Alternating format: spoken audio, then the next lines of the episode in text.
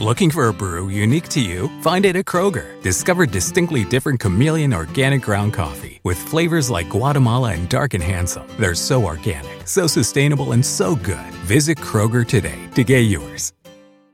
¿Estoy embarazada? First Response sabe que esta es una de las preguntas más importantes que una mujer se hará a sí misma. Es por ello que las pruebas de embarazo First Response detectan no uno, sino todos los tipos de hormonas de embarazo, dándole una respuesta con una precisión superior al 99% a partir del primer día en que no tuvo su periodo. Las pruebas Early Results y Digital Pregnancy detectan todas entre las hormonas más importantes de embarazo generalmente encontradas en el orín. Oh. Um, few greetings first. Um, to Drew Dietz uh, last, last night. He's a preacher in Missouri. Um, first time I ever talked to him. Wonderful brother. And um, um, he told me to extend uh, greetings to the brethren here.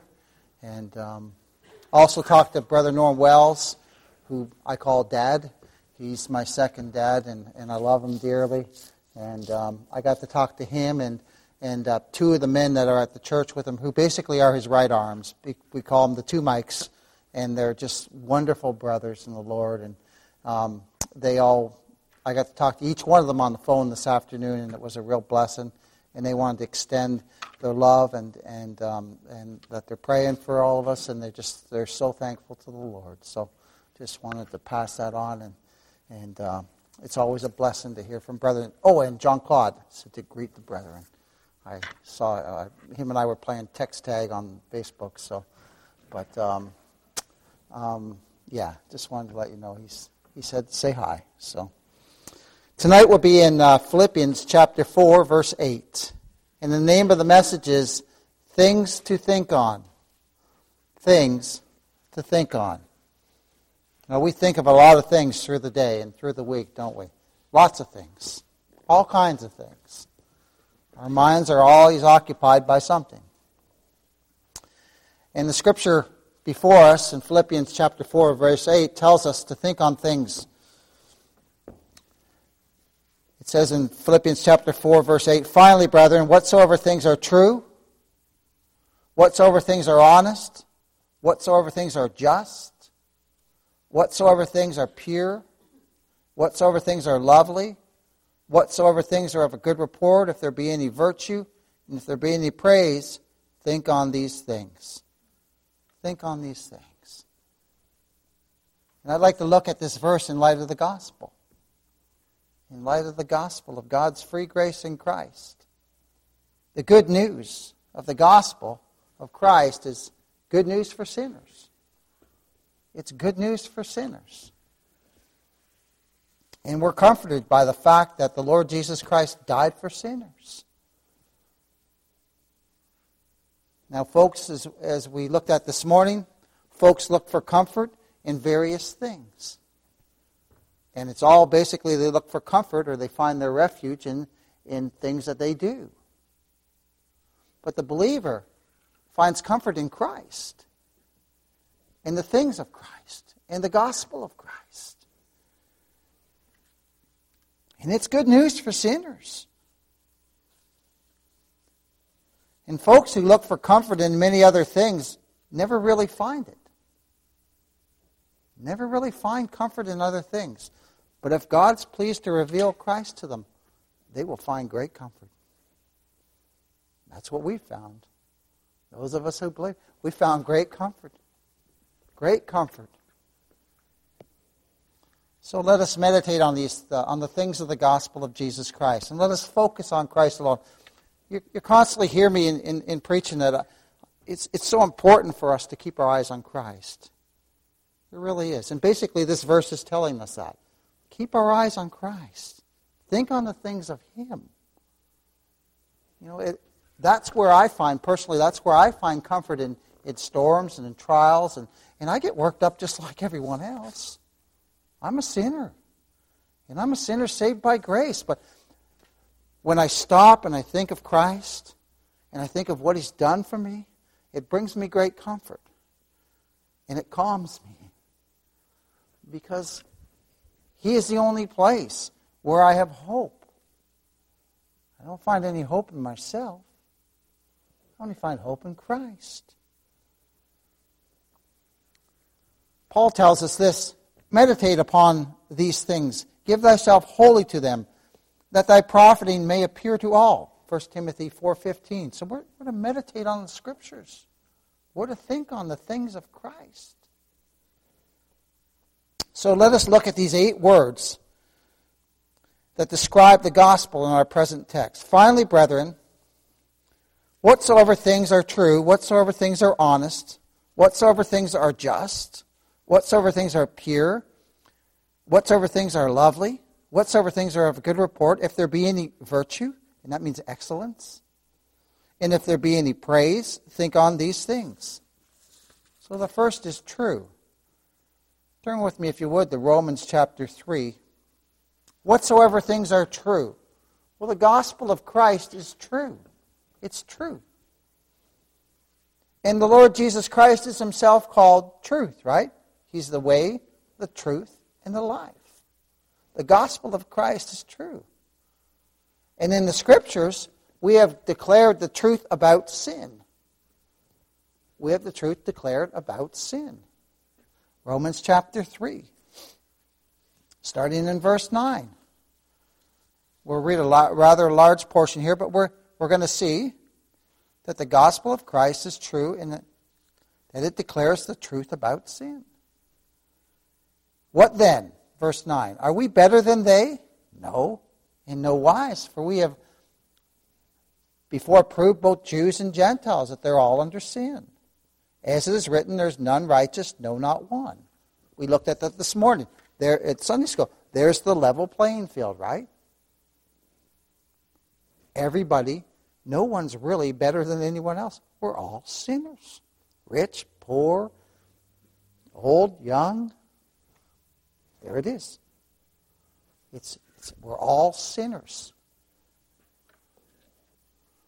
There's none righteous, no, not one.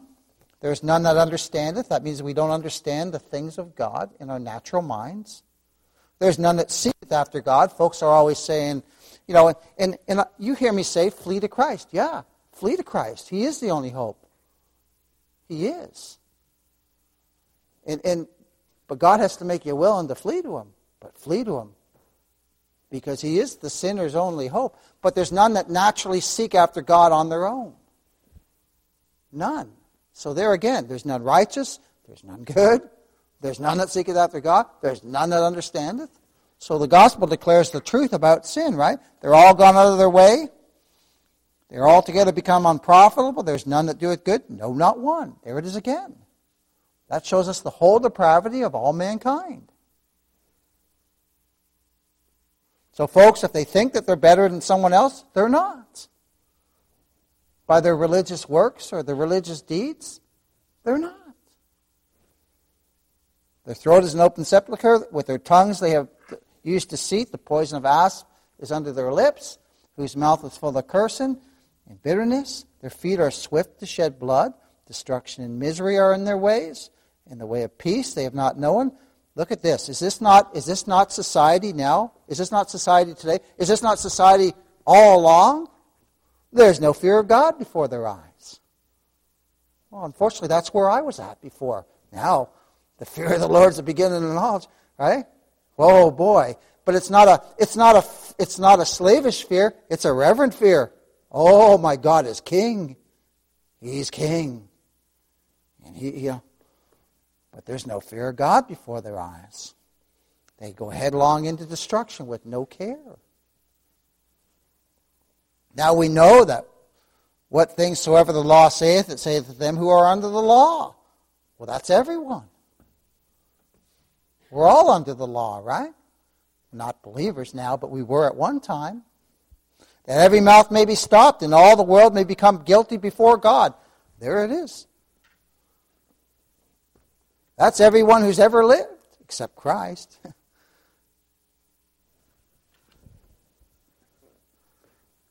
All be guilty before God. Therefore, by the deeds of the law. So, you know, we, we, we know, we often hear folks say, well, you, you got to do this. You just got to follow the Ten Commandments. You got to do this. You got to do that, right? Trying to yoke people under the law. Look what Scripture says. Verse 19, now we know that what things soever the law saith, it say to them who are under the law, that every, every mouth may be stopped, and all the world become guilty before God. Therefore, by the deeds of the law, there shall no flesh be justified in his sight. You can't be justified by the law. But we saw, we saw last week you can be justified by God and by him alone and by Christ.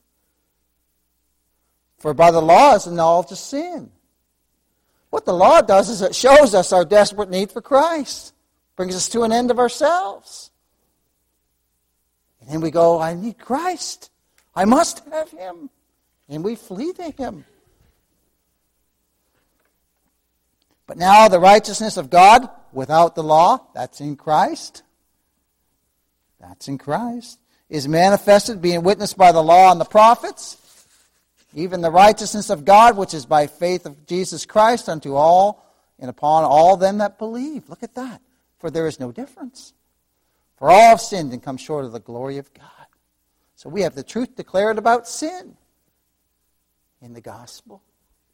We have also the truth declared about salvation.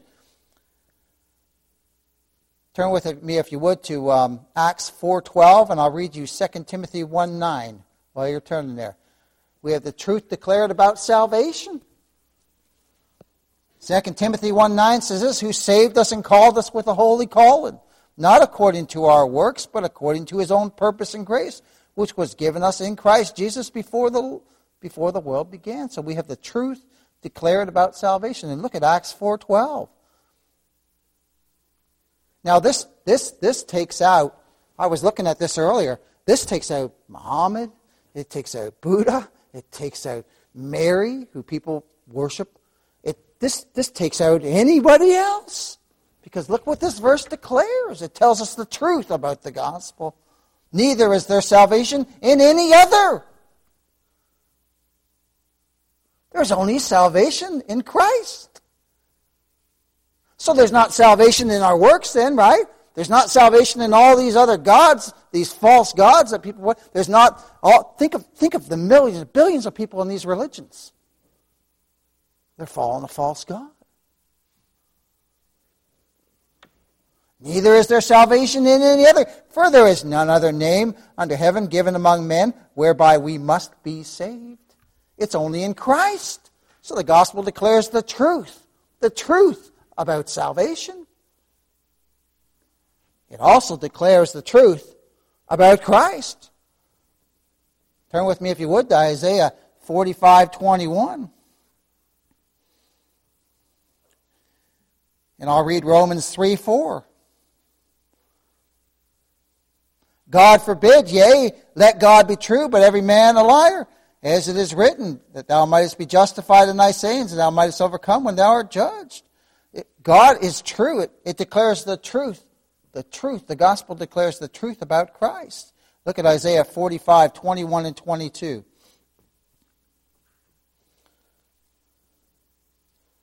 Tell ye and bring them near.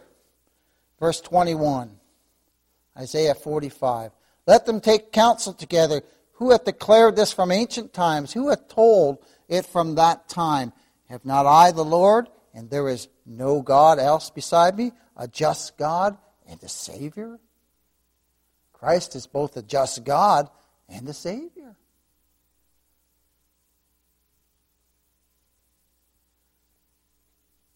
He justified the ungodly, didn't he? He's a just God and a Savior. And there is none beside me. Do you remember the, the text in Acts? Neither is there salvation in any other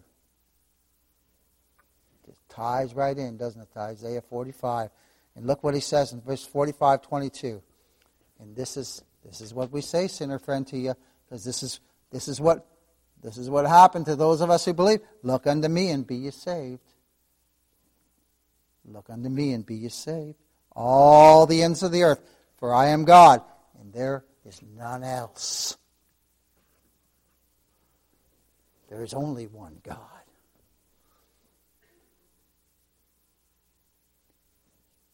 Beloved, he became a man and died for us who believe. He's a just God, and He's a Savior.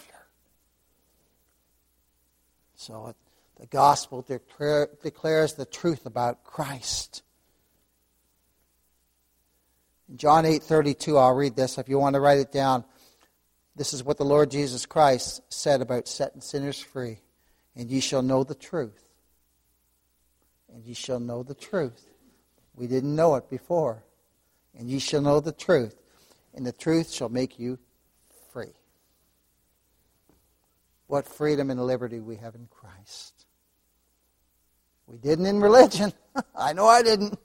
Oh man, I usually felt worse coming out of church than when I went in.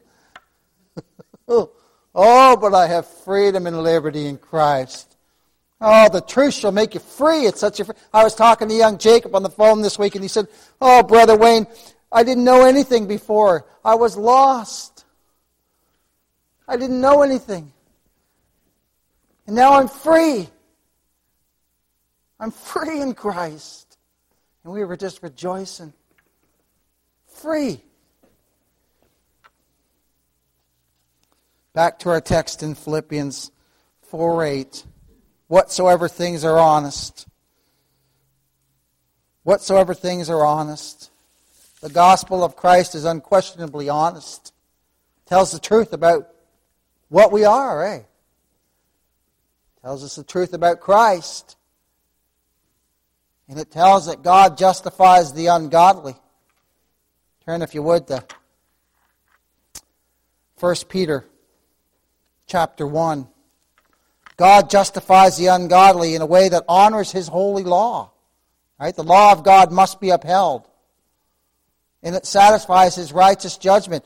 Isaiah 42, 21 says this, The Lord is well pleased for his righteousness' sake. He will magnify the law and make it honorable. Christ magnified the law. He fulfilled the law in the room instead of his people.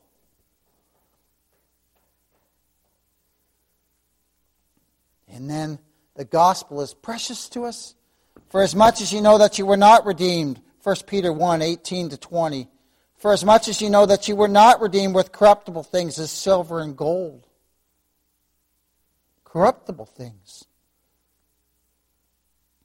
From your vain conversation received by tradition from your fathers but with the precious blood of Christ, and that blood satisfied the law and justice of God in the believer's room and place.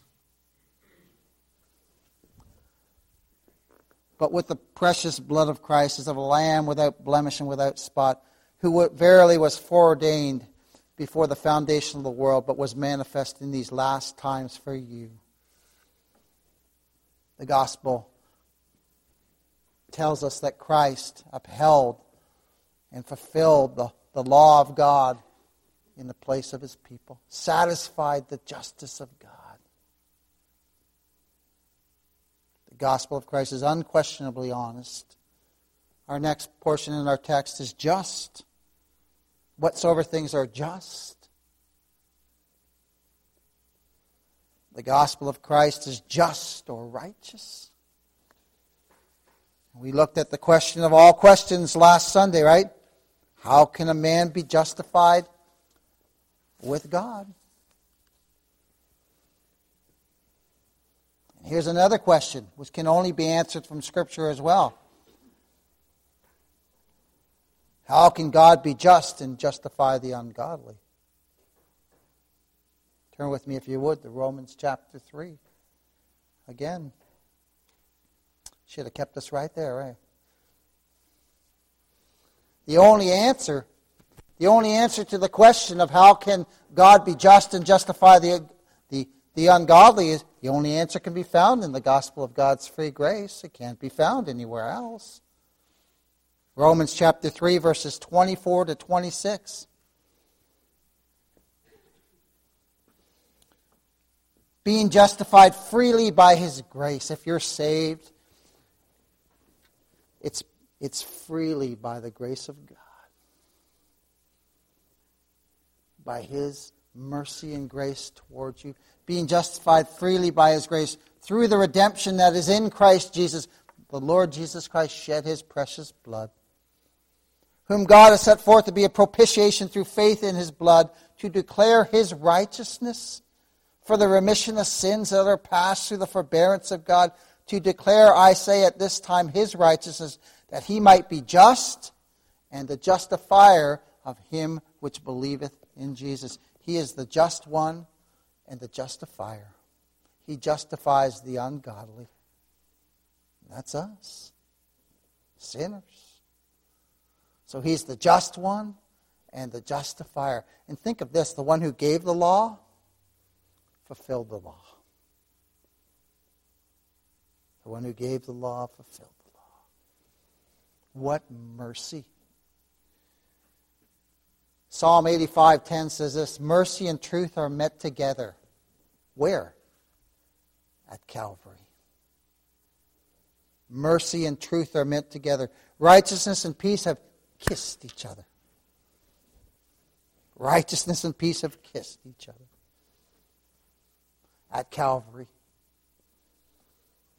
We're made righteous by Christ, by his sacrifice, and we have peace with God through his precious blood.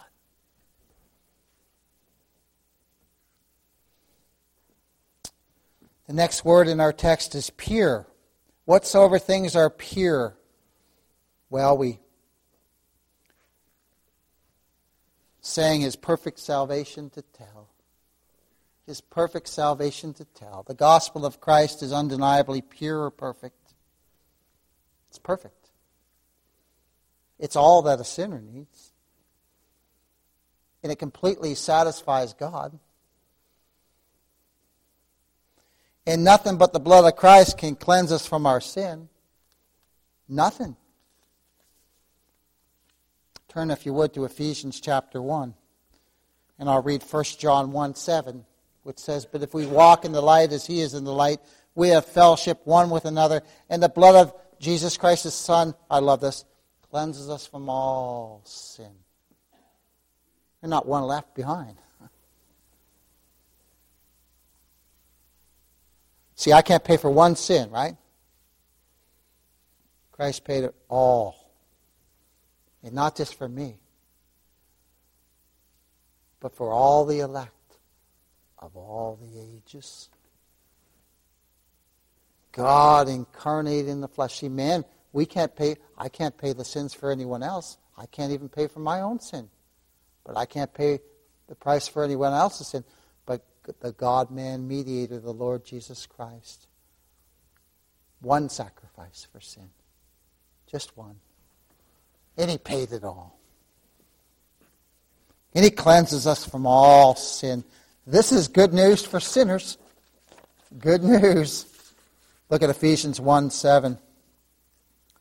In whom we have, you got to love those small little words. In whom we have, we have those of us who believe have redemption through his blood. Oh, the great sacrifice of the, of the great Savior of sinners.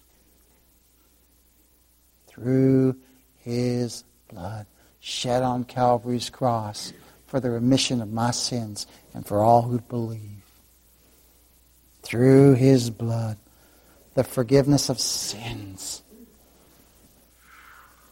The forgiveness of sins. And look at this according to the riches of his grace. He's done it all. He's done it all. Pure, perfect sacrifice the Lord Jesus Christ, who being the brightness of his glory and the express image of his person, and upholding all things by the word of his power, when he had by himself, he did it all. When he had by himself purged our sins. I like that word. Purged our sins. Sat down on the right hand of the majesty on high, Hebrews 1 3. It is finished. The pure, perfect sacrifice of Christ. The next word is lovely. Whatsoever things are lovely. Whatsoever things are lovely. Turn, if you would, to Song of Solomon, chapter 5. The gospel of Christ to, to those who believe, it's, it's undeniably lovely. It's lovely. Unto you, therefore, which believe, he is precious. But unto them which be disobedient, the stone which the builders disallowed, the same is made the head of the corner. Back when we were in Oregon, Vicki mentioned one time when we were talking that how to the believer the gospel is so precious to us. It's precious. Christ is precious to us. But to folks in religion or, or an unbeliever, it's not. And this is why we, we can't just attend anywhere. because the gospel of God's free and sovereign grace is precious to us. It's precious to us. If it's not being preached, we won't be there. But we're gladly joined together with those who preach the free grace of God in Christ plus nothing. We're rejoiced when we hear that others are preaching the gospel. And we rejoice because the gospel of Christ is precious to those of us who believe, because it's the power of God unto salvation. But oh, to the believer, Christ is altogether lovely. Look at Psalm, Song of Solomon, chapter 5. My beloved, verse 10, my beloved is white and ruddy, the chiefest among ten thousand. His head is as the most fine gold. His locks are bushy and black as a raven. His eyes are as the eyes of doves by the rivers of water, washed with milk and fitly set. His cheeks are as a bed of spices and sweet as sweet flowers. His lips like lilies dropping sweet myrrh, sweet smelling myrrh. His hands are as gold rings set with a beryl. His belly is, is bright ivory overlaid with sapphires. His legs are as pillars of marble set upon sockets of fine gold. His countenance is as Lebanon, excellent as the cedars. His mouth is most sweet. Yea, he is altogether lovely. This is my beloved. He's altogether lovely. This is my beloved. This is my friend, O daughters of Jerusalem. This is speaking of none other than the King of kings and the Lord of lords. This Christ is altogether lovely. Altogether lovely to the believer. And why do we love him? Because he first loved us. We love him because he first loved us. 1 John 4:19. Oh, back to our text Finally, brethren, whatsoever things are true, whatsoever things are honest, whatsoever things are just, whatsoever things are pure, whatsoever things are lovely, whatsoever things are of a good report. And see how this it focuses upon Christ, right? Whatsoever things are of a good report. The gospel of, of Christ is a good report. It's a good report. It's good news. It's good news. Romans 1:16 says, "For I am not ashamed of the gospel of Christ, for it is the power of God unto salvation to everyone that believeth, to the Jew first and also to the Greek." The gospel is the power of God unto salvation to everyone that will believe. It's a good report. Christ died for the ungodly. Romans 5 6 says this For when we were yet without strength, in due time, Christ died for the ungodly. It's a good report. It's a report of Christ dying for sinners. Romans 4 5 says this But to him that worketh not, but believeth on him that justifieth the ungodly, his faith is counted for righteousness. God justifies the ungodly, and Jesus Christ came to save sinners. To save sinners. But go ye and learn what this meaneth. I'll have mercy and not sacrifice, for I am not come to call the righteous. He didn't come to call self righteous people, people who think they don't need Christ. He didn't come, he didn't come to save them. Did not come to call the righteous, but sinners to repentance. Sinners to repentance. He came to save sinners. Having obtained eternal redemption. Remember we looked at that this morning? He did. He saved sinners. And someone says, Well, you don't know what I've done. You don't know how, how much sin I committed. No, I don't. But I know He saved me. And know He can save anyone. And folks says, Well, I don't know if I'm one of the elect. Well, come to Him. If you do, you know you are. Flee to Christ. He's the only hope any sinner ever has.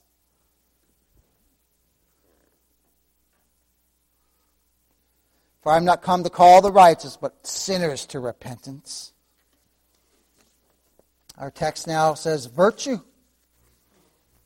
Virtue is defined excellent. The gospel of Christ is definitely a virtue or excellent. It, it, Christ completely provides for all his, all his people.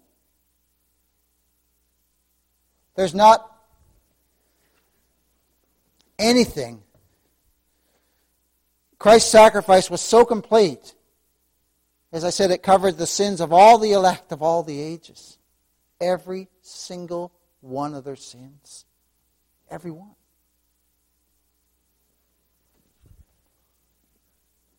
So he provides for his church everything that God demands, right? What did God demand? Perfection. Perfect righteousness. And what did Christ provide? Perfect sacrifice. He was a perfect sacrifice, wasn't he? He was without sin. The spotless, perfect Lamb of God. The just one, dying for the unjust.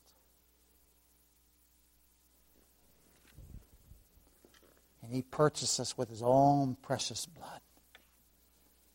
But my God shall supply all your need according to his riches and glory by, by Christ Jesus. Philippians 4.19. Now the health and wealth guys like to use that. and they just twist it all to nothing. But think of it in light of this. My God will supply all your need according to his riches and glory by Christ Jesus. All that a sinner needs is provided in Christ. Everything. There's nothing left behind. There's nothing left out. He's provided all, the, all our need. In Him are all spiritual blessings. In Him, God is satisfied. My God shall supply all your need according to His riches and glory by Christ Jesus. For in Him dwelleth all the fullness of the Godhead bodily. He is, he's God in the flesh. God in the flesh. The eternal God in the flesh fully man, but yet fully God. And he willingly goes to the cross to die for his people. We are redeemed by his precious blood. And then the last word we'll look at is, and if there be any praise, well, it's not hard to find praise after what we looked at, eh? Christ redeems sinners. He saves sinners. Therefore, the gospel of Christ is worthy of all our praise and worthy to give God all the glory. Oh, what a mighty God. What a mighty God. Turn, if you would, to Revelation 5. And I'll read Psalm 115, 1. Not unto us, O Lord, not unto us, but unto thy name give glory for thy mercy's sake, for thy mercy and for thy truth's sake. So we give him all the glory and honor and praise. We give it all to him. If he did it all, we, we have nothing to boast in, like Scripture says. And in Galatians 6.14, I'll read this, But God forbid that I should glory, save in the cross of our Lord Jesus Christ We, we only glory in him, by whom the world is crucified unto me, and I unto the world. So we don't glory in ourselves. We glory in Christ.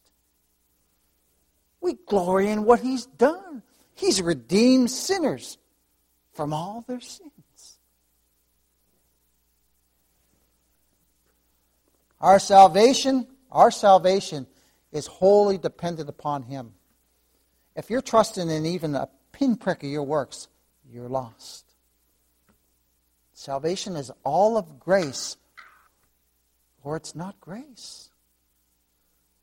This is why we just rest in Christ and we just trust in Him. It's, our salvation is wholly dependent upon Him. He's the author and He's the finisher, right? The author starts a book and he finishes a book. Christ came to earth to redeem his people, and he's cried, It is finished. And he was raised for our justification. And now he's seated on the right hand of the Father. And we our whole salvation is dependent upon him. Revelation chapter 5. Verse 9 to 14. And they sang a new song, saying, Thou art worthy. Oh, Lord, you're worthy. Thou art worthy to take the book and to open the seals thereof. For thou wast slain. He died. He died in the sinner's room and place. For thou wast slain and hast redeemed us. Has. That's past tense. He has. he has redeemed us to God by thy blood, again, by the precious blood of Christ. Out of every kindred, tongue, people, and nation. I always marvel at that. God's people are from every single, every, every tongue, every kindred, every nation, and every people. That's amazing and has made us unto our God kings and priests, and we shall reign on the earth. And I beheld, and I heard the voice of many angels round about the throne, and the beasts and the elders, and the number of them was ten thousand times ten thousand, and thousands of thousands. A number no man can number. Just saying with a loud voice, Worthy is the Lamb. You see, even in heaven, he gets all the glory. Worthy is the Lamb that was slain to receive power and riches and wisdom and strength and honor and glory and blessing in every creature which is in heaven and on the earth and under the earth and such as are in the sea and all that are in them heard I saying blessing and honor and glory and power. What are they doing? They're giving them all the glory, aren't they? They're giving him all the praise. be unto him that sitteth upon the throne. We need to underline that. He sits on the throne. He's ruling. He's reigning. And he will never abdicate that throne. He's the King of kings and the Lord of lords. And he's my Savior. Sitteth upon the throne and the Lamb forever and ever. and the four beasts said, Amen. And the four and twenty elders fell down and worshipped him that liveth forever and ever. He gets all the praise. He gets all the glory. And he gets it all. It, it all is due to him. And now let us through the week think on these things. Think on these things. To God be the glory. We can sum up McDonald's new crispy chicken sandwich in one word crispy, but also juicy and tender. Maybe crispy, juicy, tender, all one word? Okay, fine. You'll just have to try our crispy chicken sandwich to understand it. Get a free medium fries and medium soft drink with purchase of any crispy chicken sandwich. Available only on the app. Ba-da-ba-ba-ba. Price of participation may vary. McDonald's app download and registration required. Summer happens at Speedway because everything you need for summer happens at Speedway. Like drinks, drinks happen. The freshly brewed drink, the splashed over ice drink, the wake you up drink, the cool you off drink, the make your brain hurt for a minute drink. All poured however you want them, whenever you want them, all summer long. So on every hot day, you have something cold to sip. Speedway, summer happens here. And now, get any size fountain or speedy freeze for just 99 cents. Excludes maximum.